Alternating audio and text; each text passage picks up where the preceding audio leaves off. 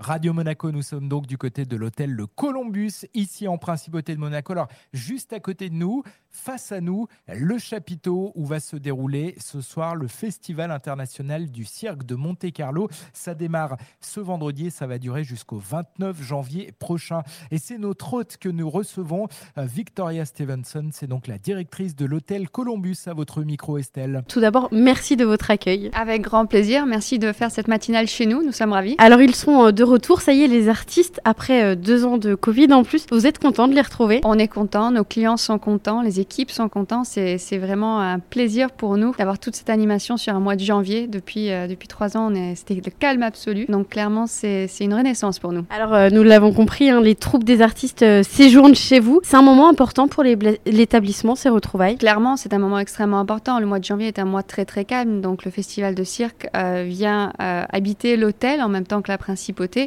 et nous permet de commencer l'année euh, dans des festivités euh, très, très infantiles, mais qui est agréable pour nous adultes de, de, de retourner dans cette enfance. Ça amène une ambiance euh, d'avoir plein d'artistes comme ça qui viennent séjourner dans un hôtel. ils amènent de l'ambiance. De l'ambiance, de l'animation, de l'activité, il y a de tout. De, ça, ça nous permet de, un petit avant-première de notre saison estivale cinq mois à l'avance.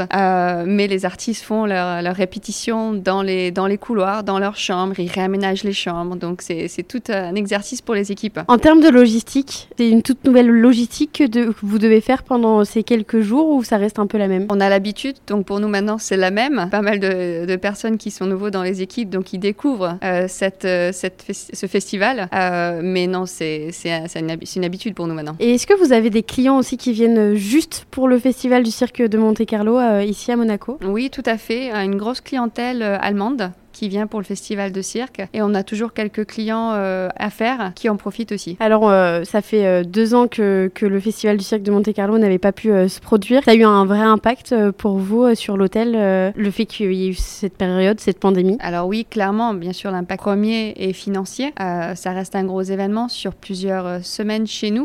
mais après, aussi, pour les équipes, c'est comme j'ai dit, c'est un avant-première de la saison pour nous en termes de volume d'activité. Ça nous permet de ne bah, de pas perdre nos habitudes sorties de saison et d'avoir cette, euh, cette petite euh, animation en, cours d'hiver. Donc non, c'est une, c'est une très belle chose de, le retrouver. Et euh, chaque année, est-ce que vous retrouvez les, les mêmes artistes? Est-ce qu'il y a des liens qui se créent ou, ou c'est des artistes totalement différents qui viennent chaque année? Alors il y en a quelques-uns qui viennent depuis de nombreuses années, mais sinon il y a beaucoup de nouveaux artistes. Donc ça fait de nouvelles découvertes, nouvelles rencontres pour, pour les artistes, mais aussi pour nos équipes. Il y a une vraie diversité dans les nationalités, dans les habitudes, donc c'est très agréable. Et justement, vos équipes arrivent à bien s'adapter à cette semaine où euh, c'est il y a plus d'ambiance que d'habitude dans l'hôtel ah, Je pense que les équipes aimeraient avoir ça toute l'année. Donc si on pouvait l'avoir toute l'année, oui.